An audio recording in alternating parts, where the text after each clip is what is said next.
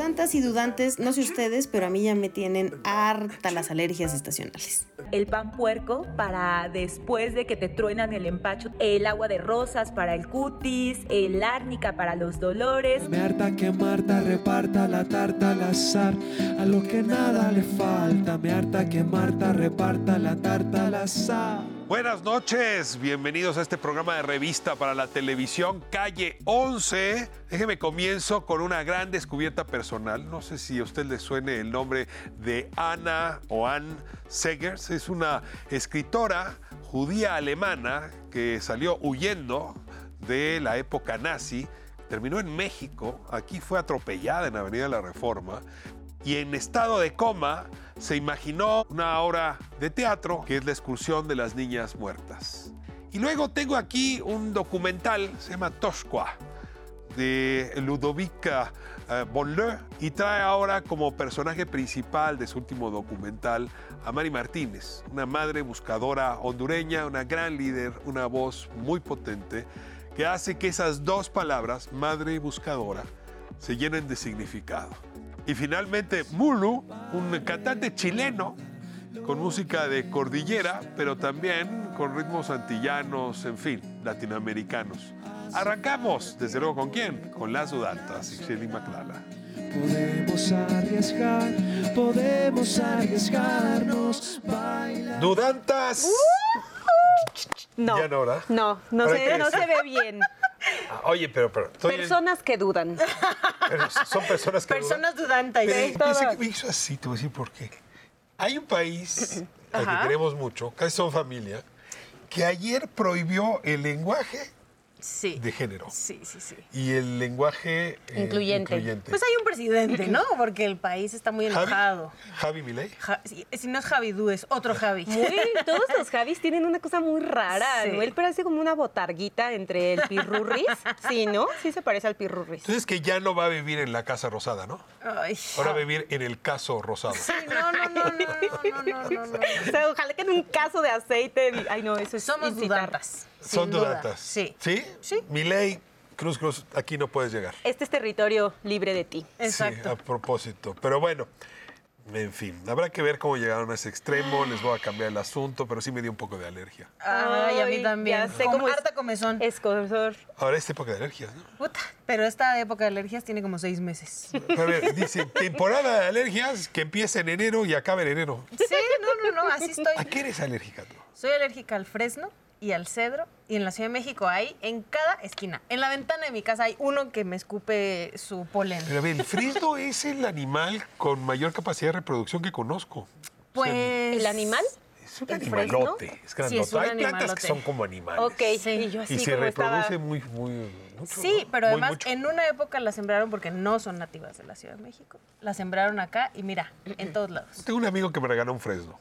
¿Y qué tal? Maravilloso regalo. Empezó a salir por todo el jardín fresnitos. Dijeron, pues estos crecen. Adiós. Y esta. Ishel, ¡ah, no, no que parece una maceta. ¿no? En fin. Alérgica al fresno. ¿Tú eres alérgica a algo? Creo que no, ¿eh? Hasta ahora. Felicidades. No, todo. Sí, todo yo soy muy bien. alérgico al lenguaje políticamente incorrecto. En fin, vamos a ver la cápsula que nos hizo Ixel quejándose de esta larga temporada de alergias. Dudantas y dudantes, no sé ustedes, pero a mí ya me tienen harta las alergias estacionales. Normalmente me duran un par de meses, pero ahora estoy malísima desde octubre y hasta la fecha.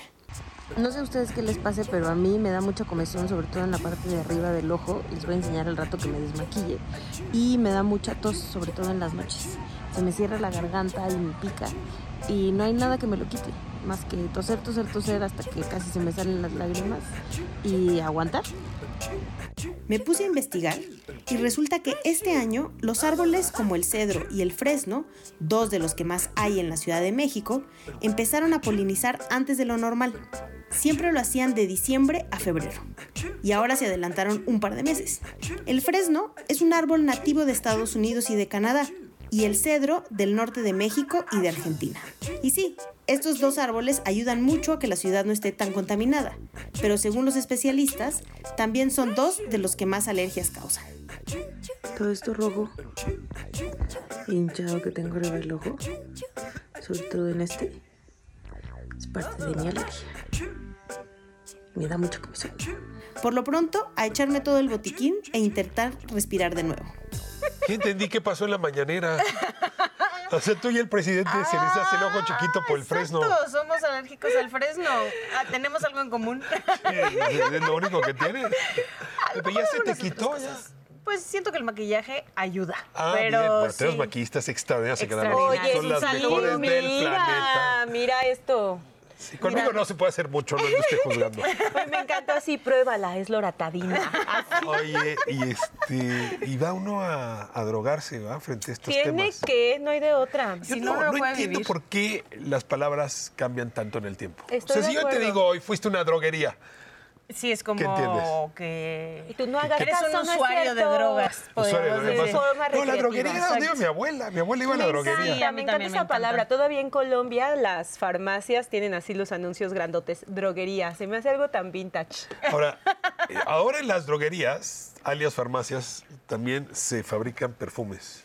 Sí. También, entre En otras algunas, cosas, en algunas. La más famosa La en la Ciudad pomada. de México. Y la primera en América Latina. Ándale. Farmacia París. ¿Quién no ha ido ahí a la droguería París? A la botica. Botica. Ah, eso decía mi, mi abuela. También. La botica. ¿La tuya también? ¿Serían amigas? Pues yo creo, o de la misma generación. Sí, botica es como un botiquín grandote, ¿no? Exacto.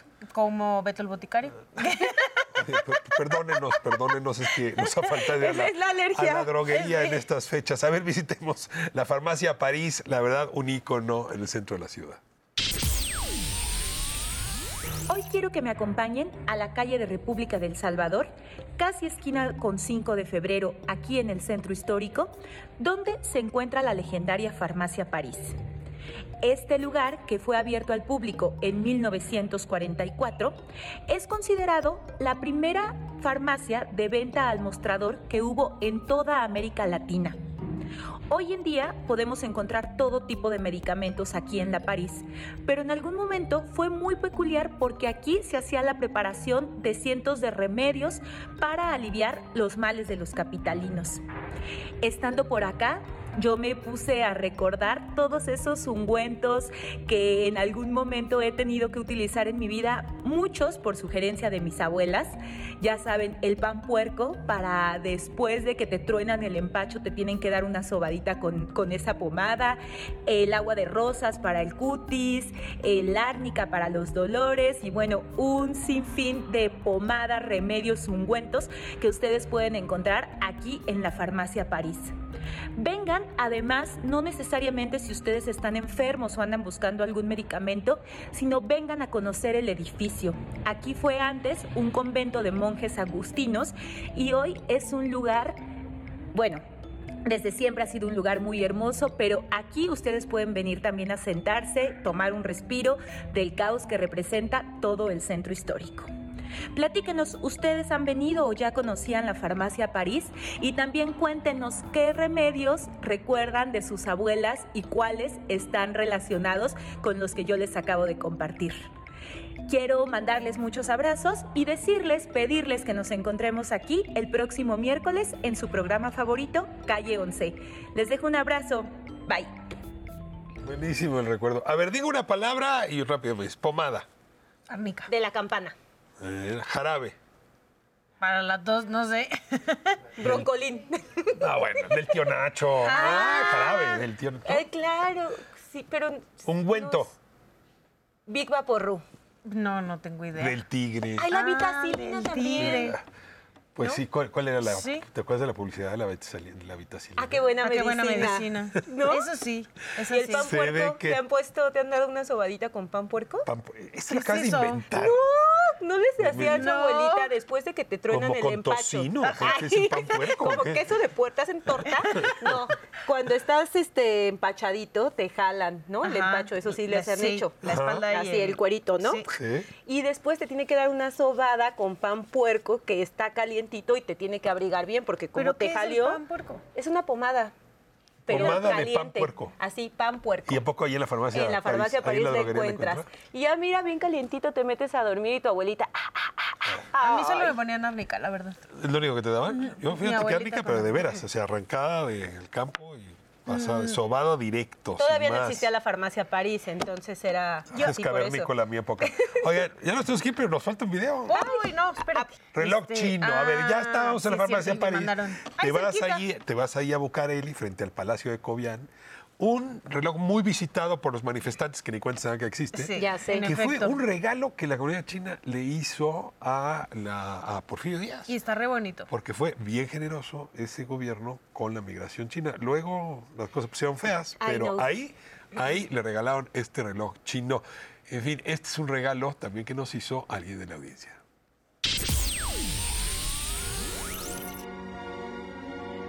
A unas cuadras de Reforma y del famoso caballito, sobre la calle de Bucareli y justo a espaldas de la Secretaría de Gobernación, se encuentra un monumento un tanto extraño, el reloj chino.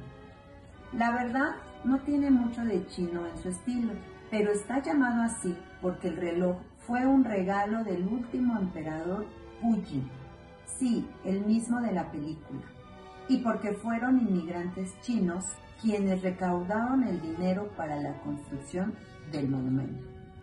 Este celebra el centenario de la independencia de México en 1910 y se encontraba originalmente en la Ciudadela.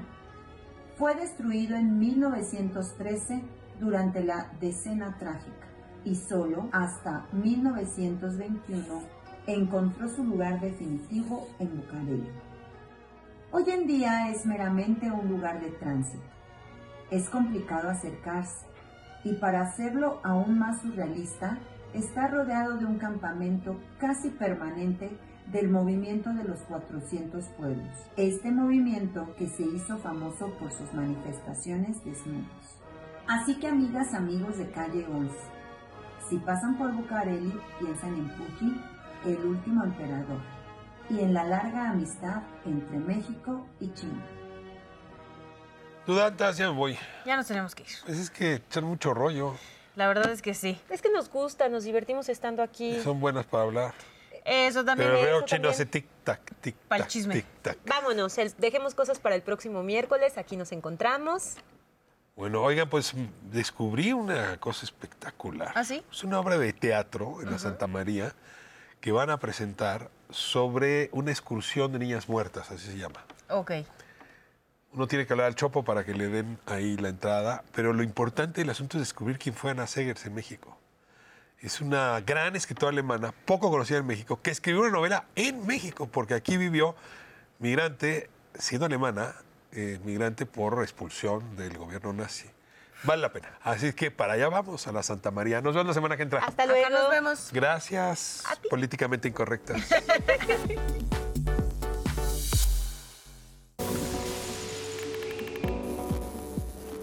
Aquí dice Neti Radvani, 1900, 1983. Yo me llamo Neti Radvani, pero no es mi tumba, es la suya. Yo no soy ella. Yo soy yo. Tú conservaste el nombre, Neti. Ella, no, ella usó un seudónimo. Ana Segers. Esto es calle 11, que hace hoy esquina con una extraña, desconocida calle en la Santa María de la Ribera. Ya verá usted cómo dar con esta dirección y encontrar esta casa formidable en la que hoy nos encontramos. La semana pasada estrenó una obra de teatro, La, excursión de las niñas muertas, y les agradezco muchísimo a quienes están haciendo posible esta experiencia que nos reciban. Gabriel, ¿cómo estás? Hola, ¿qué tal? saludarte. Ricardo, Rafael, pues un, un gusto tenerte por acá, por Santa María la Ribera. embajador del Chopo en esta conversación. Radvanji, me da muchísimo gusto que nos recibas. Hola, gracias. Esa, pues, causa en más de un sentido de esta obra y ahora vamos a hablar de tu abuela, que de alguna manera es la que nos citó a esta, a esta experiencia. Sí, mi bisabuela. Bisabuela. Mira, vamos a hablar un momento más de por qué esta autora, Ana Segel, es muy importante para la historia que hoy vamos a contar. Y Micaela, que trae el teatro, saca de la literatura y la novela al teatro esta historia. Micaela, muchas gracias por recibirnos. Muchas gracias a ti. Bueno, pues vamos a comenzar con esta historia, que hay que contarla despacio. Te ruego que nos cuentes como si te encontraras a un uh, grupo de niñas de sexto de primaria que no saben nada de Ana Segel. ¿Quién es Ana Segel? Anna Segers es una escritora alemana que nació en Mainz en 1900 y murió en Berlín en 1983. Entonces atravesó un poco todo el siglo XX y era de origen judía, era comunista, escritora. Después, cuando llegó el nazismo al poder, tuvo que exiliarse primero a Francia y cuando los nazis invadieron Francia, pues tuvo que irse y, llegó después de un largo viaje a México en 1941 y se quedó hasta 1947 y escribió varias novelas sobre pues esta época, una de las primeras novelas sobre los campos de concentración que se llama La Séptima Cruz y varias otras después a todo lo largo de su vida. Y también era una, una mujer eh, importante en su lucha contra el fascismo en general. Mientras estuvo en México, ella tuvo un accidente. ¿Un accidente? La atropellaron en reforma. Estuvo en coma. Se salvó de milagro. Durante su recuperación escribió. Tenía una tarea pendiente. Escribir sobre aquella excursión por el río. Un paseo en barco con todas las compañeras de su clase. Ya em, es una eh, mujer que viene a México y entre las cosas que este país le entregó, supongo que habrá habido varias buenas, una que fue terrible fue un accidente en la Avenida Reforma, que la dejó en coma. Sí, exacto. Y eso es material justamente para la excursión de las niñas muertas de la que hablaremos hoy. Cuéntanos de ese accidente y cómo se conecta con esta historia de la Mm. excursión. Pues iba a una junta de su asociación alemana acá en México y la atropelló un carro en reforma. Se quedó en coma varios días y este relato es el primero que escribió cuando despertó, que estuvo amnesia y entonces es el más autobiográfico también de sus relatos y tiene una forma literaria bastante original y novedora y cuenta la excursión de su clase de niñas en Alemania, pero empieza en México y entra, un- es como una especie de alucinación y revive esta excursión a los, al lado del río Rin y después cuenta todo lo que pasó a estas niñas que casi todas murieron por varias ra- razones después de atravesar eh, dos guerras mundiales el hilo. Jala y suelta, jala y suelta. Mira, ya estoy volando y tú abajo vuelas más que yo. Es un recorrido, Micaela, por la memoria después de un estado de coma y por lo tanto un recorrido por su infancia y la infancia de su generación. Sí, absolutamente. Por eso también armamos el recorrido dentro de la casa y la experiencia es un recorrido. Y también es em, una reflexión muy, mm, digamos, muy em, desde la perspectiva muy cotidiana de la atrocidad y la violencia de una guerra, ¿no? En este caso, de dos guerras.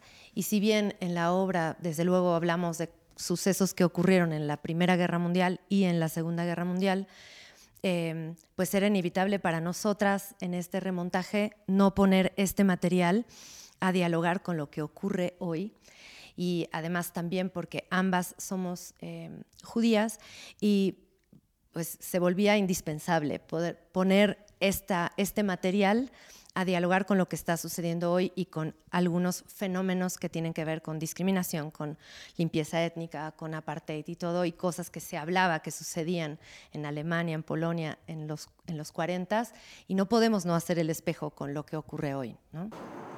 Ana Segers no logró sacar a tiempo a su madre de Alemania. Los nazis se la llevaron y murió en el gueto de Piaski en Polonia. Tú tienes actualmente la edad que tenía tu bisabuela cuando escribió ese texto y no sé si sea rescatar, pero sí arrojar luz, hacerla visible. Y, se te vuelve una tarea que, que hoy te nos permite tener el regalo de tu presencia aquí. Cuéntame un poco personalmente qué ha significado esta, mm, recuperar no la memoria de tu bisabuela sobre su infancia, sino tu memoria sobre tus antepasados. Pues sí, es algo importante. Además, soy su homónima porque Ana Seger será su pseudónimo de autora, pero en, en, la vida civil se llamaba Neti Radvani como yo.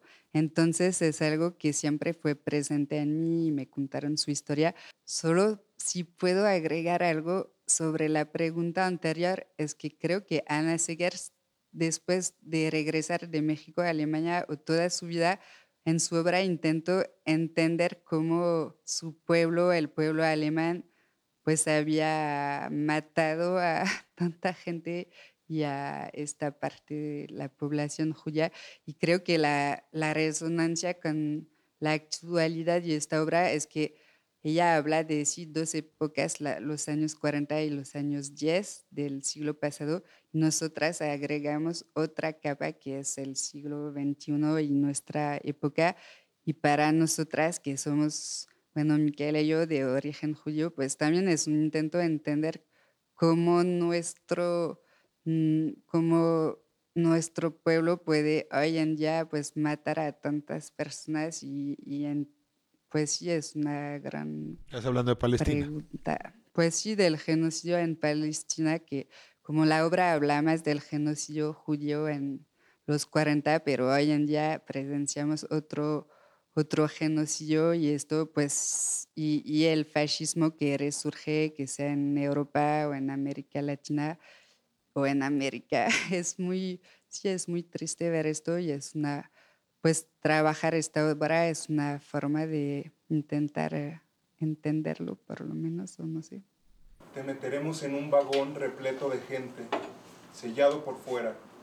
Estoy muy impresionado de que Ana Segers no sea una lectura obligada en nuestro país, sobre todo por su presencia aquí y por las referencias mexicanas. ¿Cómo te lo explicas, Gabriel? No es un caso aislado. Yo creo que eh, está, de hecho, la UNAM y, y y lo sabemos, tiene eh, este programa de Vindictas, ¿no? Que se dedica a rescatar, eh, no sé si rescatar, bueno, a, hacer justicia a todas estas mujeres que jugaron un rol importante en la historia, en la cultura, eh, en la política de México y que fueron completamente invisibilizadas. Entonces, no, suena terrible, pero la verdad es que es más común de lo que pensamos, ¿no? Encontrar personajes así, femeninos, con esta relevancia y que pues nadie conocía o que no conoce tanto.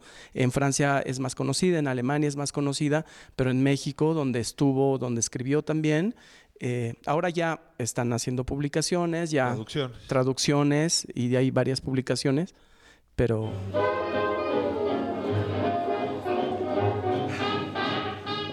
dame ahora sí todas las coordenadas, porque entiendo que es ah, por invitación y es electo. Sí, en realidad lo que pasa es que es un recorrido en el que caben pocas personas y queremos eh, ofrecerles a esas pocas personas que lleguen la comodidad y la seguridad de hacer este recorrido. Por eso les invitamos a que se asomen a la página del Museo del Chopo y ahí en la programación encontrarán eh, la excursión de las niñas muertas, hacen clic allí y en esa página van a encontrar un correo electrónico. Escriben a ese correo electrónico diciéndonos a qué función se quieren acercar. Allí están los horarios y, este, y las fechas. Y entonces eh, les confirmaremos esa, la confirmación, o sea, les llegará un correo, perdón, con la confirmación, con toda la información que necesitan saber para acudir y la dirección. Pues si a uno le gustan las pistas y es curioso, esto está lleno de pistas. y es, gratuito también. Ah, sí. Ah, muy bien. Entonces, es selecto en el sentido de que pueden ser pocos poca la audiencia, estamos hablando de 20 personas por función. 20 personas por función. Pero es gratuito. Ajá, es entrada libre. Y es gracias al apoyo del PIAC también, que es el patrocinato de la... Patronato para la, para la cultura de la industria alemana en México y el Chopo, por supuesto, ¿no? Son los principales productores. Gabriel, muchísimas gracias. Gracias a ti. Neti, gracias por recibirnos. Muchas gracias. qué privilegio. Muchas gracias. Aquí nos encontramos, entonces. No se pierdan esta casa, yo sí sé dónde está. Y créanme que la sola casa lo llama a uno con urgencia a visitar la excursión de las niñas muertas. Regresamos a estudio, esto es Calle 11. Las niñas de mi clase están todas muertas. Y si sobreviví, pienso que es para contar su historia, para decir nunca más, nunca más para nadie, que significa nunca más para toda la humanidad.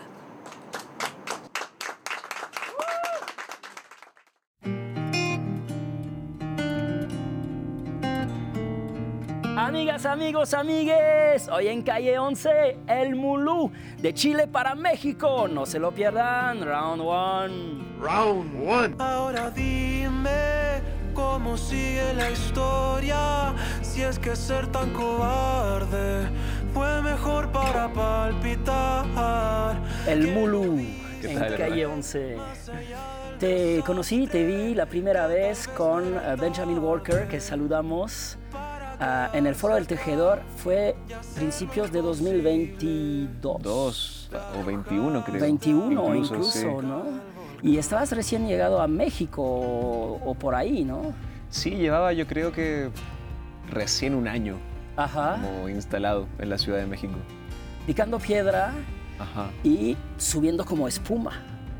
O sea, te ha ido Pues- muy bien aquí en México. Ha sido una travesía muy loca, como de, me han pasado muchas cosas. Creo que en los últimos tres años viviendo aquí en México he madurado lo que no maduré en Santiago en toda mi vida. Eso hace Ha sido una aventura, pero sí, el- eh, la gente aquí eh, tiene una manera de disfrutar la música muy especial y eso me ha permitido poder tocar en muchos lugares, crecer, tener una audiencia, que la gente conozca mi música, que la reciba.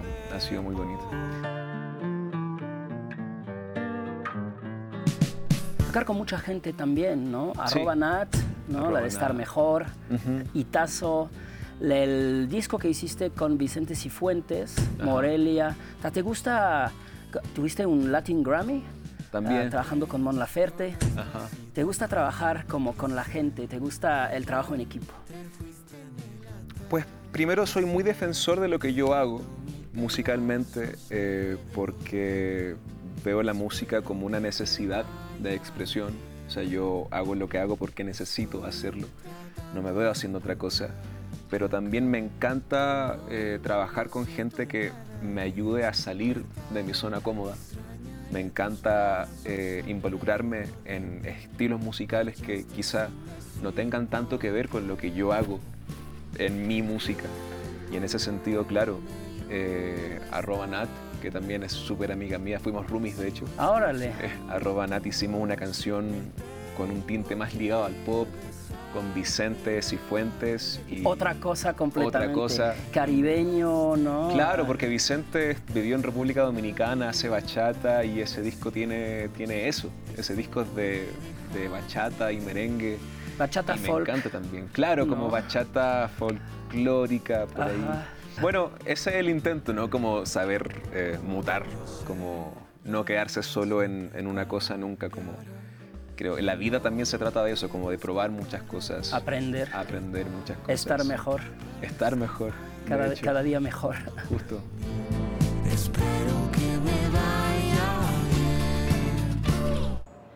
Ese día que se fue, me acuerdo que iba tan alegre y guapísimo porque le quedaba la ropa a su medida.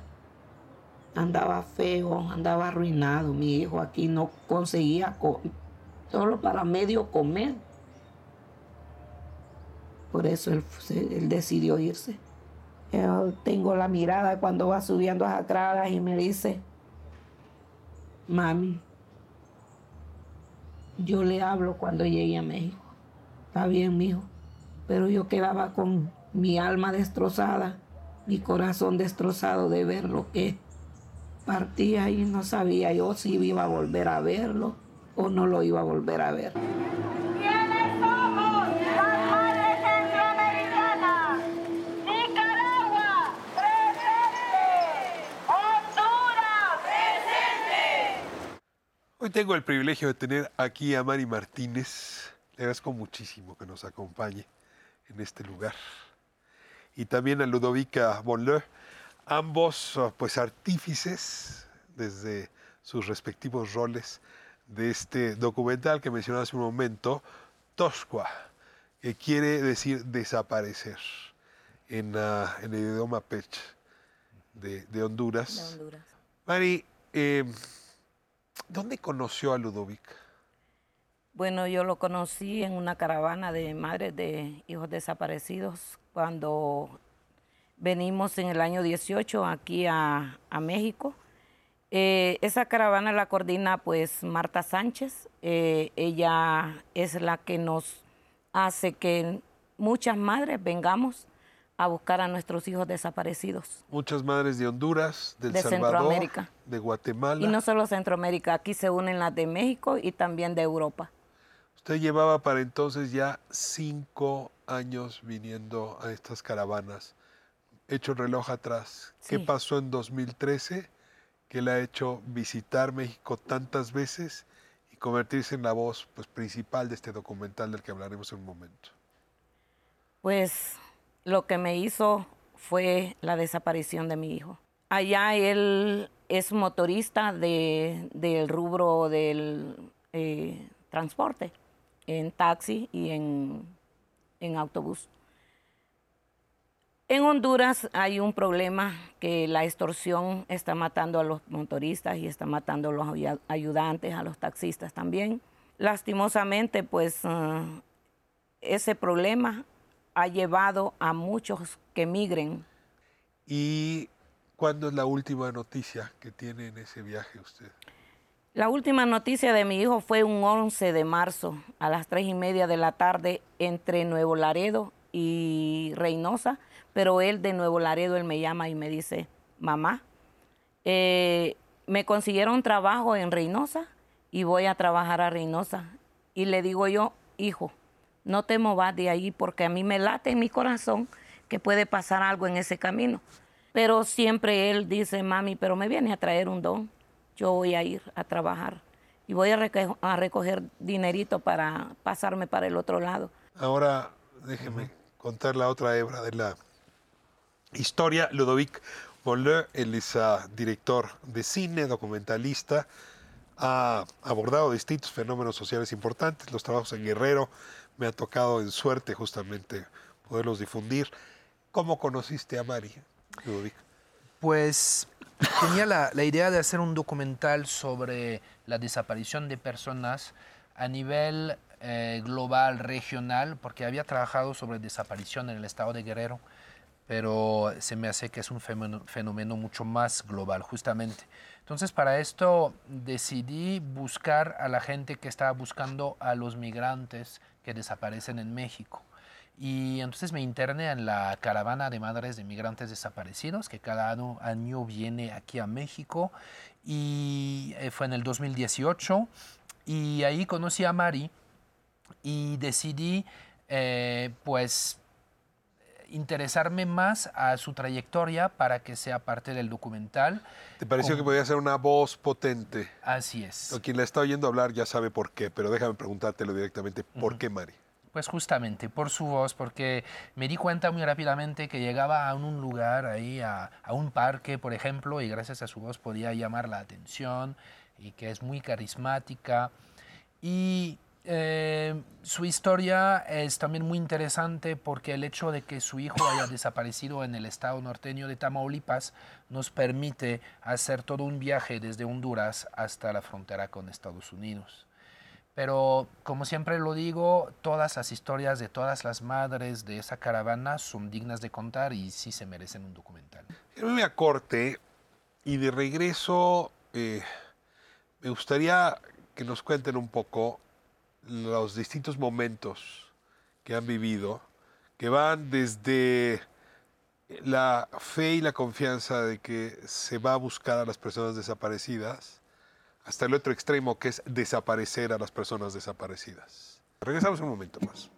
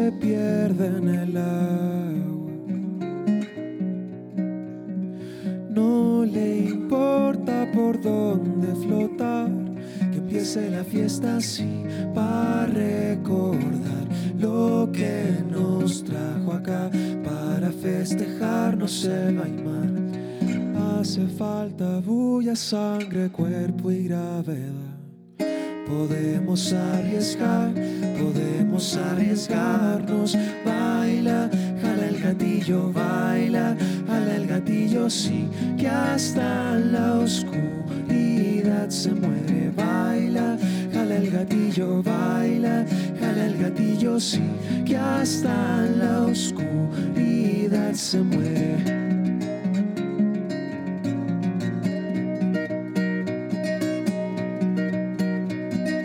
Hace 20 segundos de furia presente me quiere matar. De la boca me salen espadas.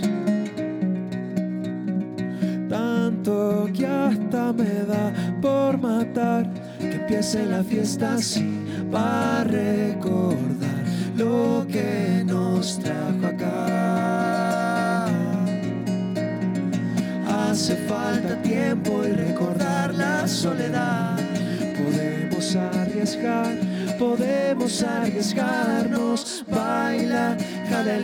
baila, jala el gatillo, sí, que hasta la oscuridad se muere. Baila, jala el gatillo, baila, jala el gatillo, sí, que hasta la oscuridad se muere. Baila, jala el gatillo, baila, jala el gatillo, sí, que hasta la oscuridad se muere. Baila, jala el gatillo, baila, el gatillo, que hasta la oscuridad se muere. Se muere.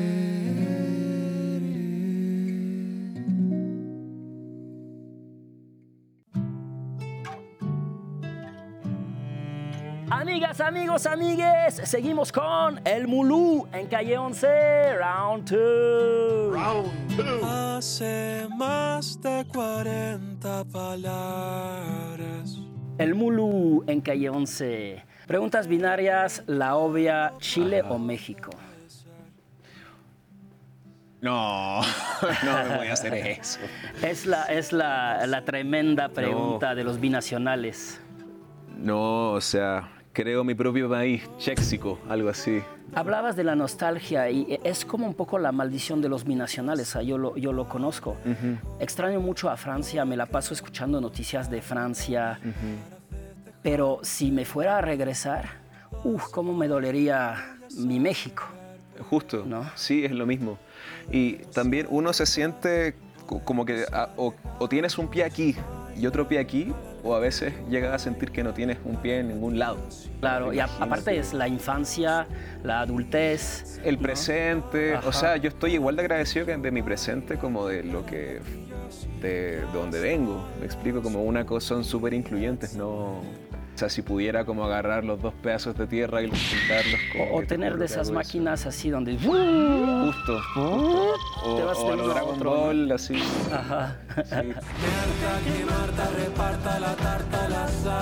los de hecho, como en una canción que cantaste ahorita, hablabas de esos nidos de ratas que se vuelven palacios, ¿no? Cuando los nidos de ratas se vuelven mansiones. ¿A qué te refieres? ¿Es como, es como eso? ¿Es como ser roommate de arroba nat y ah, encontrar un lugar, ¿no? Aunque modesto, y se vuelve pues el palacio? Pues sí, o sea, esa, esa, esa parte de letra es de una canción que tengo que se llama Marta y esa frase habla justamente de que a veces, para bien o para mal, no queda más que hacer de una situación oscura o negra, no queda otra que uno tener la voluntad de que se transforme en algo positivo. ¿no? Un lugar, personas. Eh, Un la lugar, canción de. Crosby, Still Nash Young, If you can't be with the one you love, love the one you're with. Un poco eso. Justo, sí, es eso, como aprender a, como que a veces no queda más que tú mismo darle la vuelta a la tortilla, porque la situación en sí eh, no va a cambiar como para ti, sino que uno tiene que tomar la decisión de voy a hacer que esto sea diferente. Y si vas a preguntar afuera todos, queremos cambiar la historia. Ah, ah, ah. ¿Qué tienes en puerta? Pues este año se estrena mi disco. Estamos estrenando sencillos y ya en la segunda mitad de este 2024 el disco completo va a estar arriba. Así que quédense pendientes. Eso. ¿Cuál es mi cámara? ¿Cómo, cómo funciona? Acá, acá, mira. Me pueden seguir en todas las plataformas y en mis redes sociales como El Mulu. Y los invito a que estén atentos de mi música, sobre todo este año que estamos estrenando mi primer disco como solista aquí en México. Así que los invito a que estén atentos. Y en calle 11, obviamente. En calle 11. Harta que Marta reparta la tarta al azar a los que tienen de. Bueno, estamos de vuelta en calle 11 y le agradezco mucho a Mari Martínez que nos acompañe aquí. Eh, Ludovic, decías hace un momento que te diste cuenta que estas personas que miran desde Centroamérica y se encuentran con este territorio nuestro que se ha vuelto devorador de vidas, enterrador de vidas, eh, merecía contarse. Se ha intentado hacer desde distintas lógicas, hay novelas, hay cuentos. ¿Cuál es el ángulo que te pareció desde tu cine que podía ser novedoso, en fin, potente para hacer empatía con quienes pueden estar alejados del fenómeno o simplemente no entenderlo? Sí, como en mis otros proyectos lo que decidí hacer es enfocar en unas personas ejemplares. Una de ellas es Mari y todas sus compañeras, eh, porque cuando vemos la lucha de una madre por encontrar un desaparecido, que sea migrante o no, podemos eh, tener un poco de empatía por esas personas que cruzan el país. Entonces, si nos imaginamos que eh, todos los migrantes que vemos en el país, eh, si nos imaginamos que tienen una madre que está muy inquieta por saber cómo están, pues yo creo que eso es una, una pequeña ganancia. Luego también enseñar la, lucha y la determinación de esas personas que hacen otra vez el viaje que hicieron sus hijos para tratar de encontrarlos y de tener una pista y también de, enseñar a la sociedad lo que está pasando, porque es muy complicado. Todo eso, todos esos trámites son complicados para la gente de, de nacionalidad mexicana, pero más aún cuando uno eh, viene de Centroamérica. Entonces, eh, así es. Luego yo creo que hay algo eh, de originalidad en ese documental, justamente tiene relación con el título, porque en paralelo a la historia de Mari, eh, que busca a Marco Antonio, también cuento la historia de Francisco, que es el decano de la etnia Pesh, que es un pueblo que vive en la selva de la Mosquitia en Honduras y que está amenazado hoy en día por los invasores de tierra. Y Francisco está viendo cómo está desapareciendo la selva, pero también cómo está desapareciendo su cultura y eh, el idioma mismo Pesh, y cómo sus hijos tienen que emigrar a Estados Unidos por la violencia. Entonces, por eso se llama Toshqua, porque es una reflexión sobre ese sistema económico que hace que la gente tenga que salir de sus tierras y en camino puede desaparecer.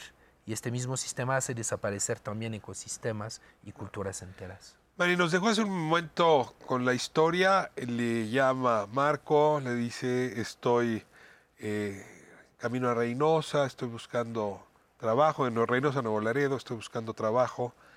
Y entre ese momento y que usted se vuelve madre buscadora, debe haber ocurrido un arco importante de episodios que aquí sería difícil narrarlo todos.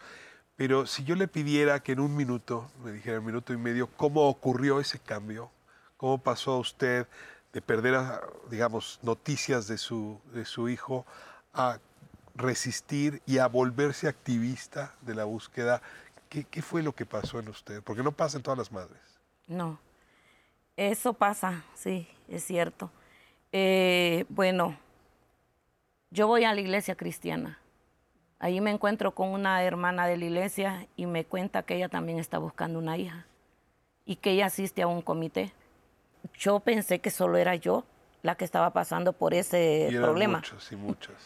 Cuando yo llego al comité o colectivo, que aquí le llaman colectivos, ahí me estoy dando cuenta que no solo era yo la que estaba padeciendo ese dolor, esa angustia, que habían otras madres no de poco tiempo, sino que de muchos años buscando a sus hijas, hijos.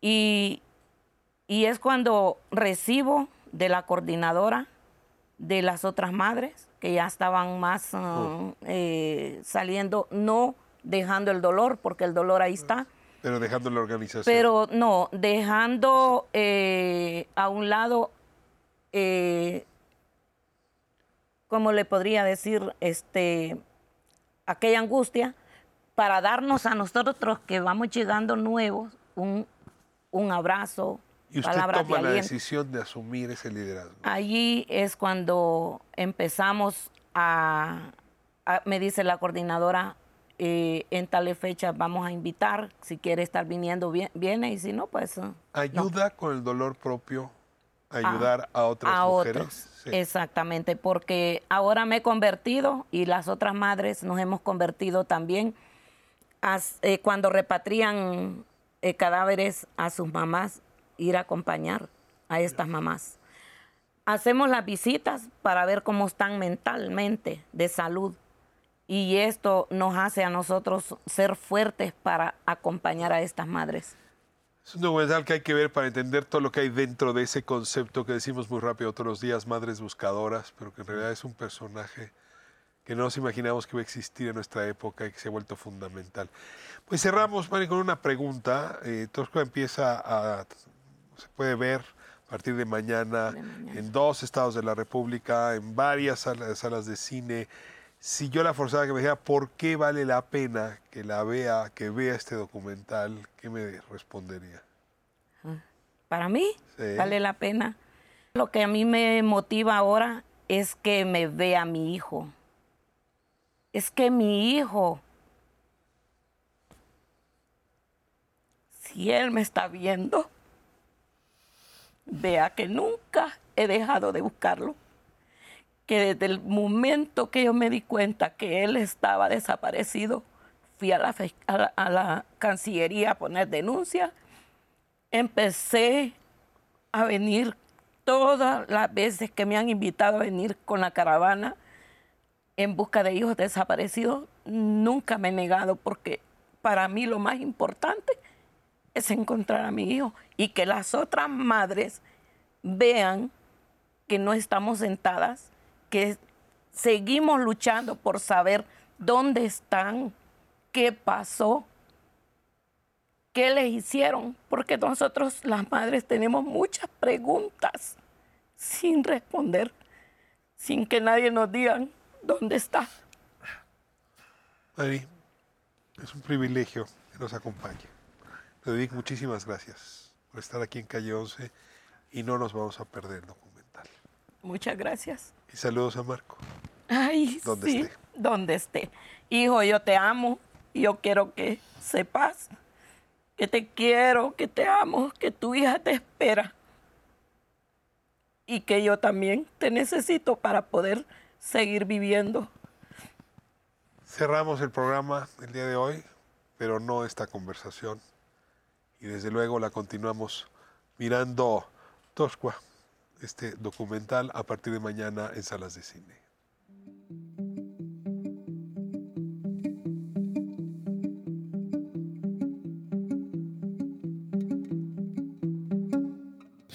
Cuando los nidos de ratas se vuelven mansiones, ocurre la magia. Queda otra cuando no te dejan beber la golosa libertad.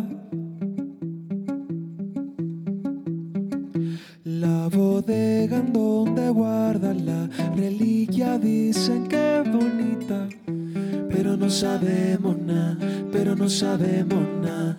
Y si vas a preguntar afuera, todos queremos cambiar la historia. Que Marta reparta la tarta al azar a los que tienen de sobra. Me harta que Marta reparta la tarta al azar a los que nada le falta. Me harta que Marta reparta la tarta al azar a los que tienen para regalar, pero no regalan nada, pero no regalan nada. Tanto que le dan a palos a nuestra esperanza, parece piñata. y no queda otra cuando no te dejan correr. Todos quieren disparar, apuntan a nuestra cabeza y pensar que las miradas de la gente se ven tan bonitas, pero no sabemos nada, pero no sabemos nada. Y si vas a preguntar afuera, todos queremos cambiar la historia.